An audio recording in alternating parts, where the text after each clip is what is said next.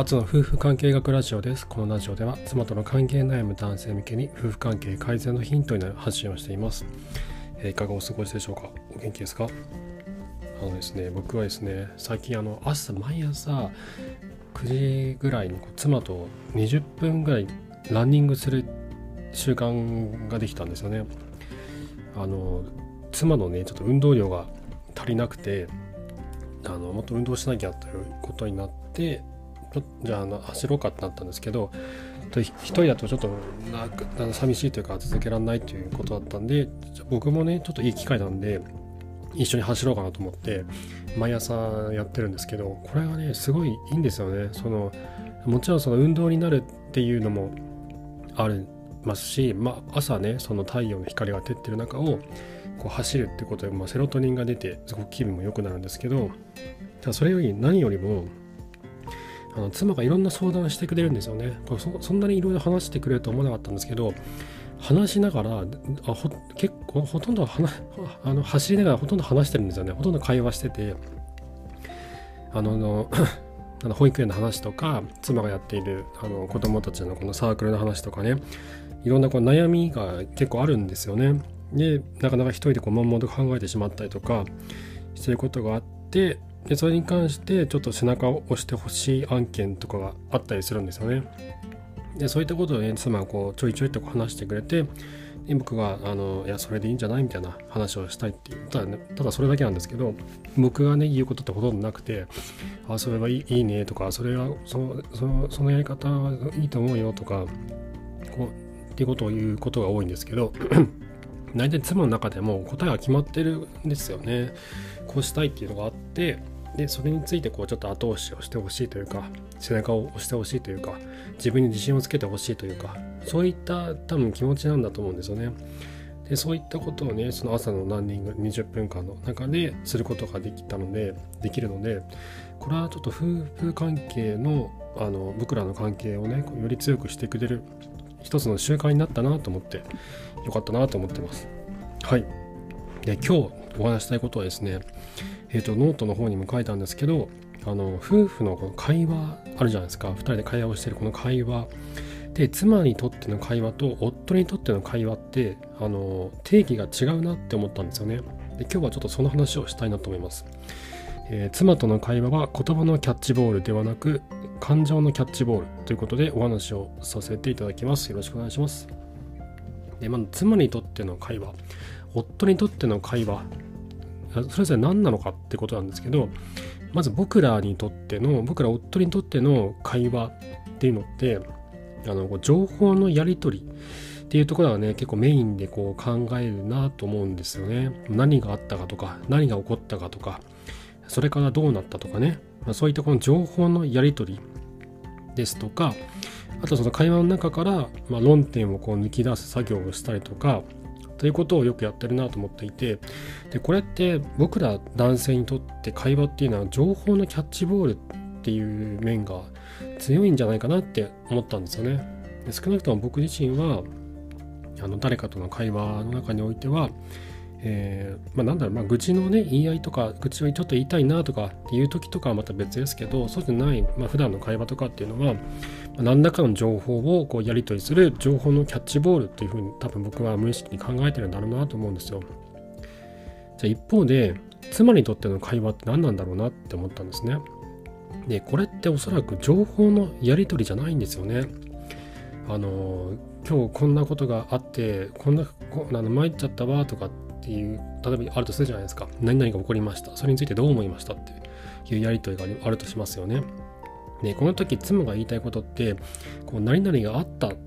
ていうこう何が起こったかじゃなくてそれについて自分がどう思ったかっていうその気持ちをこう伝えたい分かってほしいっていう側面の方が強いなって思うんですよ。でこれって情報のやり取りじゃなくて感情のやり取りなんですよね。自分の気持ちを伝えてそしてそれについてあの相手からのね感想も欲しいなっていう相手の気持ちも確かめたいなっていう情報の情報じゃなくて感情のやり取りでつまり妻にとっての会話というのは感情のキャッチボールだったんだなってことを思ったんですよね。でこれを思うとあの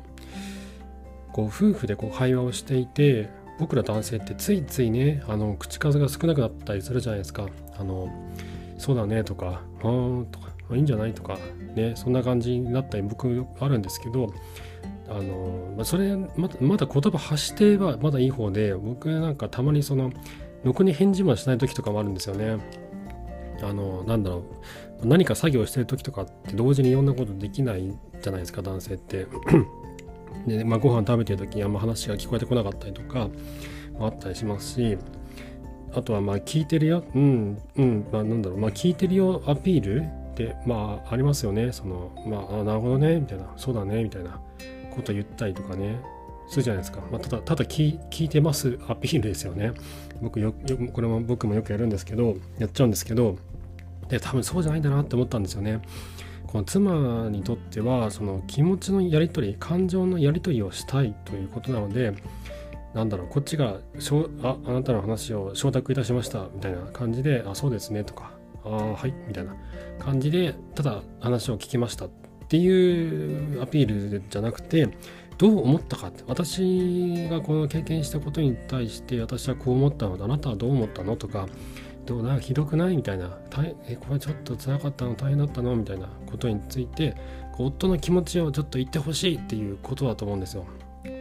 だかあそれ大変だったねとかあそれは疲れたねとかいやそれ嬉しかったねとかそれはもうなんだもうそれはもう怒り案件だねとか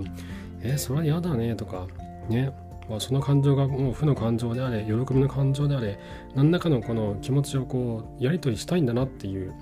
このお互いにこの共感し合いたいんだなっていうことだと思ったんですよ。なので僕らが僕ら夫がねこう生返事をすると妻にとってそれは会話じゃないっていうことなんだろうなってちょっと思ったんですよね。なぜなら妻にとっての会話というのは感情のやり取り気持ちのやり取り感情のキャッチボールだからなんですよね。話を聞いてるってことが相手に伝わればいいっていうことじゃなくてあの自分はこう思ったそしてあのあなたはそれについてどう思うみたいなそういう作詞定規な感じではないんですけどあの分か分かってほしいみたいな寄り添ってほしいっていう感じ気持ちがあったりとか、えっと、一緒に同じような気持ちをこう表明してほしいとかもしくはねまた別の感想があるかもしれないんですけどそういったそのなんだろうその時起こるこの感情の波をこう一緒に感じ合いたいみたいなそういうところがね結構女性の会話っていうのはあるなと思うんですよ。女性同士の会話とかって結構そういうの多いじゃないですか。だから僕ら夫もねこの夫婦の会話妻との会話という点においては単なるこの情報のやり取りではないんだと。妻との会話というのは言葉のキャッチボールではなくて単な単なる言葉をやり取りするキャッチボールではなくてお互いのこの感情をやり取りするあの感情の波を共有するそういった、えー、なんだろうな作業というか、まあ、やり取りですよね。感情のキャッチボールということになるんだろうなっていうふうに思ったんですよね。はい。ということで今日はですねその夫婦の会話っていうのは妻にとっての会話夫にとっての会話っていうのはそもそもこ定義が違うんじゃないのかなということを僕がちょっと思ったということでその中で夫にとっての僕ら夫にとっての会話っていうのはついてこう情報のやり取りだけになってしまうと。情報を送って受け取るだけになってしまう。だけど妻にとっての会話というのはその時感じた感情をやり取りしたい。その感情発生した感情の波を一緒に共有したい。その波に一緒に乗りたい。そしてその感情の波の中で一緒に笑い合いたいと。いうふうなことが起こってるんじゃないのかなということでお話をさせていただきました。えー、妻との関係や妻との会話ですね。会話でちょっとお悩みの方の参考になれば幸いです。はい、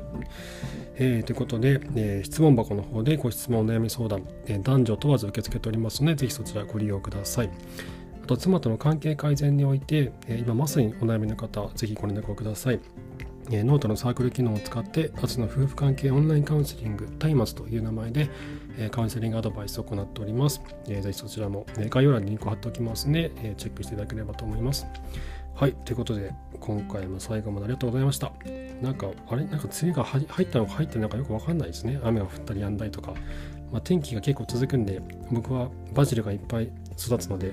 ちょっと今梅雨本格的な梅雨が来るのかわかんないですけどたくさん雨が降る前にいっぱいバジルを育てておこうかなって思ってます。はい。ではまた、えー、明日ありがとうございました。